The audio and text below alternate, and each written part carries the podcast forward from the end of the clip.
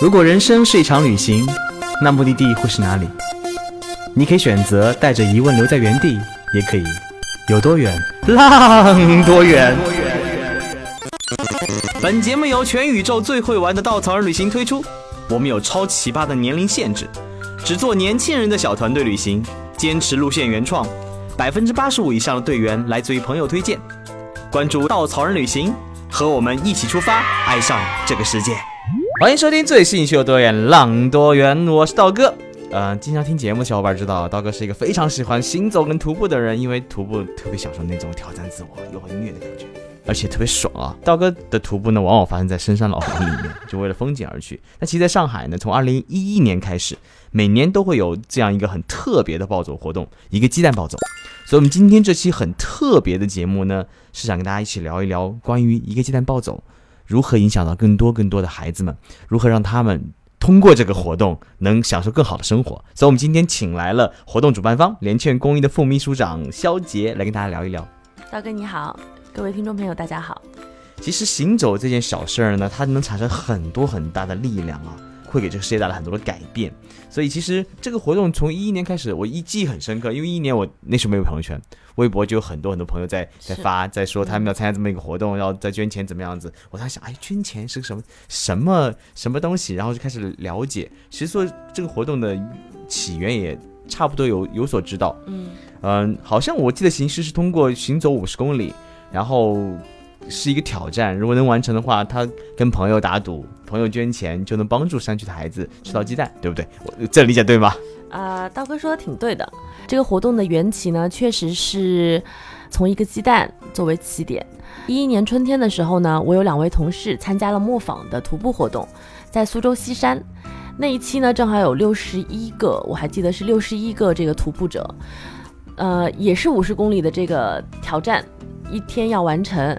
走路多无聊啊！大家就开始聊这个有没有男朋友啊，然后这个你是哪一行的呀？所以当我的两位同事说我们这个全职是做公益的，就引起了其他的啊同 同伴的很大的兴趣。呃，我的同事就聊到了说，我们其实最近在支持一个项目，想要帮助西部山区的小朋友每天吃到一个鸡蛋，一个鸡蛋八毛钱，一学年有两百二十天，需要两百块钱。那大家就吭哧吭哧就在掏出手机说，哎，如果今天我这个五十公里能够辛辛苦苦走完的话，想要号召一些人在微博上为我的这样一次身体力行的自虐行动来埋单。很多人就会发出倡议说，如果我能走完，你想捐几个小朋友？那么就从这样一个小小的种子，一个这样的暴走，有了他第一次的践行。呃，春天成功以后呢，我们在秋天一呼百应，拉到了一千多个朋友，在崇明岛进行了第一次大规模的一个这样的暴走，它因此也有了它正式的名字。从一二年开始呢，呃，随着筹的款项越来越多，我们想把这样宝贵的资金来自于民间一块一块的这个征征集，啊，给到更多的靠谱的儿童公益组织和公益项目，啊。八年下来，已经有六十万小朋友，那他们覆盖的家庭和学校也是毋庸置疑的。嗯，那其实整个过程当中，你应该帮到很多很多孩子了。我刚刚你我们聊天的时候，你说第一期只筹到六十七万，六十七万，那其实帮到三，等一下三千个孩子。嗯，是。现在呢？最新的一年。现在首先特别就是高兴的一点，就是一个鸡蛋这个项目，随着暴走这个活动的影响力扩大，它已经获得了更多多元的这个资金来源，它甚至都已经不需要暴走的活动就能够啊进行全年的运作了。而暴走它这个宝贵的资金呢，也在帮更多的项目不容易被公众看到的很多的这个孩子来筹集善款。呃，如我刚才说到的，目前为止我们已经有超过六十万小朋友。呃，零到十八岁的儿童和青少年获得帮助，他们分布在全国的二十六个省。除了有吃鸡蛋这样的非常简单的项目，或者是帮助小朋友来进行这个卫生习惯的改造，我们有一个项目叫清洁小手。还有就是给到孩子们提供这个冬装。我们有非常复杂的，比如说关爱整个一个地区的流动儿童议题，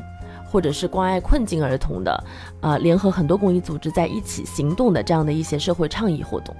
哦，真的是一小小从一个小小的种子慢慢培养起来。子，包括一场春游的打赌，对对对对对，就这样子一点点一点点开始改变，去改变更多人的命运。对对对嗯而且我们的工作呢是通过呃支持公益组织的工作，因为要知道很多的项目，譬如说妈妈去城里打工，呃，我们看到过很多这个故事是小朋友就跟着奶奶来生活。事实上，如果没有社工和一线教育工作者的介入，不管你给这个孩子多少钱，也许他可能都没有办法找回他的妈妈。所以我们其实就有一个项目是，呃，给小朋友来进行这个，在他们呃就是呃寄宿的这个学校里头发录音机，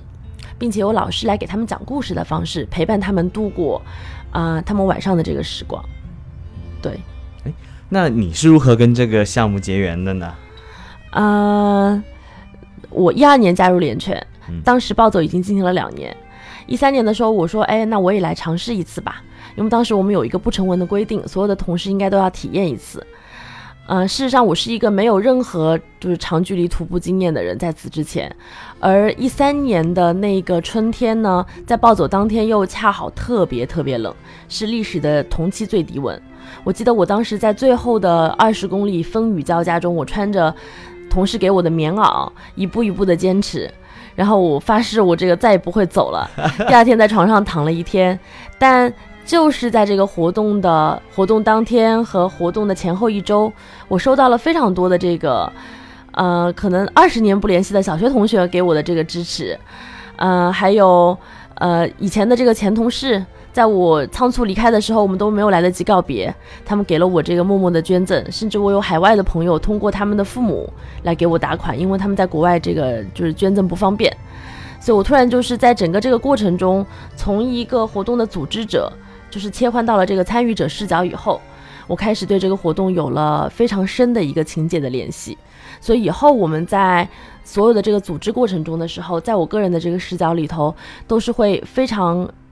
认真的去思考。参与的这个队员为什么来？他们想要什么？怎么能够帮助他们来完成他们的这样的一次壮举？嗯那这个活动对你后面的改变有什么呢？你刚刚也跟我说，你通过这个活动，从一个从来不运动的人变成了一个甚至户外达人了。对，这个也是另外一个方面。从这个身体挑战的这个角度上来说，我参加之前其实特别特别的这个天真、天真无邪，觉得这个没问题的。结果发现实在是太虐了。从此以后，我其实就对运动这件事情上开了挂，嗯、我就开始有了嗯、固定的运动计划。一三年的这个冬天，我参加了第一次这个半马，以后我还做过四百公里的这个骑行的筹款挑战。我也有走过这个更长时间的，超过一个星期的这个重装的徒步，但是我永远都不会忘记，其实是暴走作为我这些所有自虐挑战的这个起点，而且在我很辛苦的时候，我一直都记得当时的那个感受，是我一定要走完，因为我身上背了好多的这个捐款，如果我不走完的话，我可能对不住这些给我捐钱的人。所以其实这个机制到现在没有改过，就是一个挑战者，他需要在十二个小时里面完成五十公里的行走，然后呢，通过很创意的方式，让熟人们包括网络来募集募集筹款。没错，呃，到目前为止呢，呃，我们虽然慢慢的就是不再强调一定要完成，而是鼓励大家多元的参与，可以在每十公里下撤，但确实呢，大部分的。啊、有准备的朋友们都是呃咬着牙拼了命，一定要走完五十公里，然后用这个方式向周围的人表达一个承诺，发出一份倡议。嗯那有没有很多从来不运动的人，他在走的过程当中非常的，呃，怎么说，无法完成挑战？而且、啊、也会有，而且五十公里路，道哥很清楚的了解，呃，走个二三十公里开始膝盖就会伤，就会疼，对，而且很多没有运动经验的人，他是不知道怎么保护自己的那个，包括肌肉也好，那个关节也好。所以现在有没有一些办法帮助他们去了解一些运动知识之类的？啊，道哥也问得好。首先，我们活动的每年三月、四月、五月，我们都会找专业的啊、拉练义工，他们是免费来给这个活动提供前期拉练服务的。巴拉一百，他们会带大家来做这个每周六的拉练。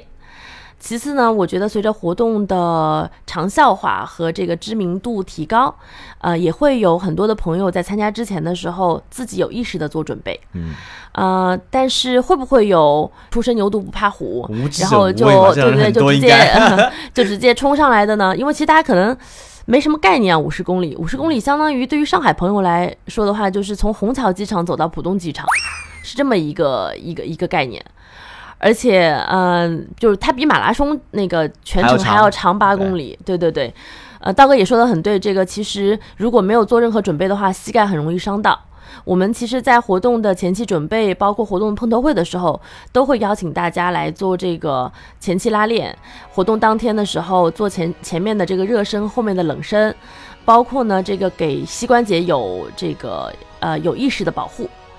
另外，活动本身的机制呢，我前面提过一嘴，我们是每十公里会有一个下车点，全程五十公里还会不断的有这个自驾义工和自行车义工来回巡视，呃，让任何一个想要中途离开的这个同学有离开的可能性。嗯，不过既然作为一个自虐方式的一个创意筹款，应该有很多很多关于虐的故事和关于创意的好玩的回忆吧？对你说到这个，我突然就脑子里头想到一个，后来也通过暴走这个活动跟我成为朋友的一位啊、复旦的教授，他呢，呃，特别有意思的是，第一年他走完了，那周围的教授朋友们给他吭哧吭哧捐了，第二年他又来了，他说这你肯定能走完啊，不给你捐了，这个就不不够难。他说，要不然我在这个最后五百米，我背着我老婆，就是走完。大家说这个不可能，这个大家就是世人都知道，走到后面其实这个腿已经完全酸痛麻木，结果他就真的背着他的太太，这个走完了五十公里的最后的一段路，有图为证，然后又吭哧吭哧这个筹到了不菲的一笔善款。那第三年呢，他要想新的点子呀，他说那这样吧。呃，今年的这个终点，我看到这个照片是，呃，会有一段台阶，这个超过二十级。我走完以后，我来跳台阶，我我每跳一百阶，你们给我捐一百块钱。那他周围的朋友又又乐了，说这个那试试看呗。结果他就果然跳台阶又成功了。所以其实同样一个人，他每年这个自虐的方式还要升级。那除了他，还有一些其他好玩的人吗？啊、今年我就有同事，他说他要剃头，是一个特别可爱的小美女，嗯一头秀发。然后他在办公室发出倡议说，如果他能筹到一万块钱，他就把他的头给剃光，变成光头。好在她还是美，她就是头型也圆。我们说，要不然你试试看。然后我们每年还有这个呃着旗装的朋友，呃，每年活动现场会有一群背着鸡蛋，上面写满了这个啊、就是捐赠人的名字的我们的鸡蛋超人们会出现在活动现场，他们会扛着鸡蛋来走五十公里，呃，也会有人带着狗来走。呃，就信不信由你，但是居然历史上人狗走对对趴着了对，不是是相反，人走不动了，狗走完了。真的还蛮有意思一件事儿。其实自律过程当中，应该在享受这个过程，呃，应该会很多人，尤尤其是以团队行走方式，应该之间会发生很多很很温暖的故事吧，就互相鼓励也好，或或者有什么心理变化也好，嗯，走路呢是一件挺有意思的事儿。嗯嗯，有些人呢，他可能是内心的独白。我记得我自己，其实我在很长的一段徒步的过程中，我把我过去一整年的，呃，我觉得后悔的事情，我觉得哪个地方，我如果人生再活一遍，我可以就是做得更好的事情，我全都想了一遍。而有些人呢，正好是相反。呃，我听说这个就有在走路过程中搭到男女朋友的，就是有为人士。呃，我们自己的同事甚至都有两对是因为暴走而结缘，分别都是我们的同事跟摄影义工牵线搭桥，然后现在有一对已经孩子都已经两岁了，所以每个人在这个五十公里的征程中，其实它是一面镜子，它展示的是你的各种可能性，可能有些人是内省看到了自己，有些人可能是结交了朋友，呃，有些人可能他是特别轻松，他就是一路听歌。啥也没想就走完了，呃，也有这样的，还有人呢就把这个就是纯当一个挑战来的，就是越快越强，所以每年其实还有跑步完成五十公里的朋友，嗯，跑马拉松的人过来估计三个小时就结束了。跑马拉松其实也很累，就是来跑马的朋友，因为我们有很多红绿灯，红绿灯的这个前面你是要停的，跟马拉松的最大不一样是我们不会封路，所以这些跑马的朋友遇到红绿灯的时候不能前进啊，就只能原原地跑。嗯，所以其实他们跑的这个距离会非常非常长。嗯因为我是很不喜欢跑步一个人，但走路的时候呢，我就会有很多很多心理活动。因为走路非常寂寞、安我也是静，即使旁边风在吹，即即使风边身边的风景在更换，嗯但是你那个时候往往在跟自己聊天、跟对话，你刚刚在说你回忆起你人生中最可能一年最后悔的时光，是我我脑子里经常会不经意的跳出很多很多瞬间，这种瞬间可能是后悔，可能是开心，可能是愉悦，嗯可能是曾经已经忘记的瞬间，可能是一些已经丢失的朋友。对我往往走完一天的路以后，晚上想了就会很多感触。是是是，然后有时候会打开手机，跟那些很久不联系的朋友说：“哎，什么时候约个饭，是喝个酒？”但是回到上海又忘了。这其实也是暴走带给我的一个收获。嗯，呃，我在完成了这个五十公里以后，我就爱上了徒步，所以我会经常周末的时候，嗯、节假日的时候，呃，跟着朋友一起去上海近郊去做这个呃远征。如果时间更长的话，可能还会去到更远的地方。走路它会有记忆，就是你每走一次路的时候，你可能会把过去好几年走路的时候的那个心路历程，其实又就只有在走路的时候才能想得起来。德加父有种那种似曾相识的感觉。对对对对对，你会把嗯。曾经走路的那些风景、那些又想起来了。人，对，全都但是你平时是想不起来这些事情的，所以就是它会有一种它对它它像一种空间折叠，对。在这个过程中，呃，所以我也很不难理解，有些朋友他会把这个活动就当一个一年一次的礼物，他会组呃就是拉上几个小伙伴，他们可能是同事，有可能是一家人，他们就每年来走一次，嗯既然那么多人愿意通过这个活动帮到很多孩子们，是。所以呃，能不能跟我讲讲这么多年你们帮到那些孩子们前后的变化吗？呃，这样的故事实在是太多了。嗯，就是说一个数据给大家一个概念。呃，我们的这个资助其实是嗯、中小型的公益组织向我们做资金的申请，然后每一个项目呢，它会有一个一年的周期。那么我们的项目同事在这个项目的整个一年的过程中，其实会不定期的探访，也包括我自己在内。虽然我们的这个经费有限，呃，也不可能是一个长效就每个月都去的形式，但是每一个项目只要我看过，其实印象都非常非常的深刻。就举几个我自己看过的这个故事吧，其中有一个呢是在呃陕西，呃，那这个地区呢是叫渭南。呃，那这个项目它的这个机构就是发起机构是叫渭南新星，它支持的是呃服刑人员，就是父母一方或者两方都在监狱里面，由于不同的原因，可能是犯罪，呃，那么可能经常是有一方，比如说爸爸他在监狱里，妈妈就跑了，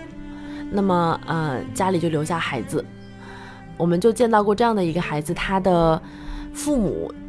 呃，其实还不是服刑，就是父母都失踪了，所以，呃，但是又没有办法拿到这个就是死亡证明，所以在过去的三四年的时间里头，他就属于国家也不能管，因为不能去孤儿院，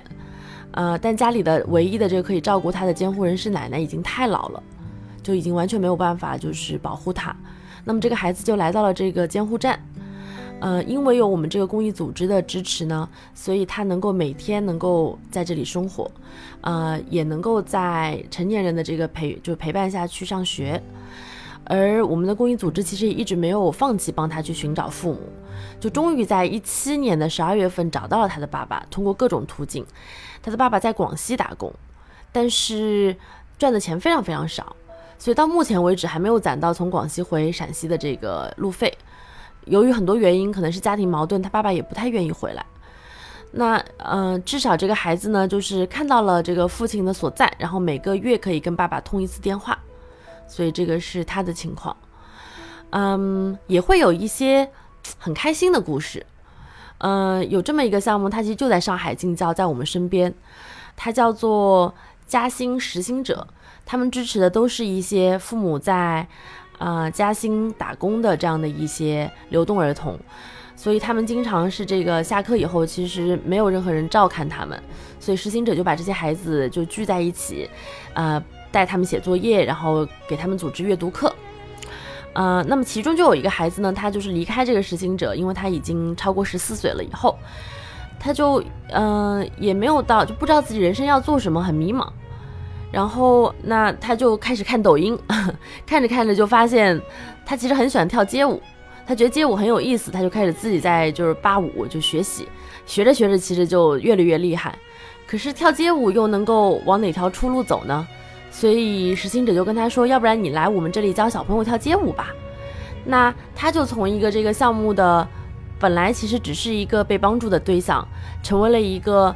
嗯，给更多的人正能量，然后带他们做一些开心的事情，填补他们父母不在的这样的一些寂寞时光的这样的一颗种子。真的是一点点小小的善意就能改变很多人的命运。没错，嗯，其实，呃，我们一直在说旅行嘛，也是在行走在全世界各地的路上。嗯你可以通过行走看到不同的风景，可以通过行走走到你无法通过交通公共交通到达的地方。你能嗯看到很多很多你只能通过双脚才能到达的地方。呃，但是呢，我们这次行走讲的是在城市里，城市的高楼大厦的阴影下，可能、可能是跟着一帮人一起，几千个人一起在走这么一段路。对，五十公里，说长不长，说短不短，嗯一整天的时间，从早上日出到晚上日落，可能还走到夜里去。是，然后大好春光的时间，你通过你的每一滴汗水，你的每一个脚步，你走完它，你跟自己对话，跟旁边人聊天，甚至只是安安静静听着歌走完。嗯，你走完了全程以后，用你的这点小小的力量去换得更多人的微笑，甚至改变这个世界的一点命运。所以我，我也希望大家去珍惜这种行走的力量，去参与到更多的公益活动当中来，一点善举都能帮助去改变这个世界。好，非常感谢小姐来做客，嗯然后也希望大家，呃，今年的报名活动已经截止了啊，那个已经进入募捐，欢迎大家来捐钱。已经到了募捐阶段，欢迎大家来捐钱。感兴趣朋友可以关注联圈公益参与募捐，也非常欢迎明年报名参加，是，用你的行动去改变这个世界。谢谢，谢谢谢谢大家再见。再见。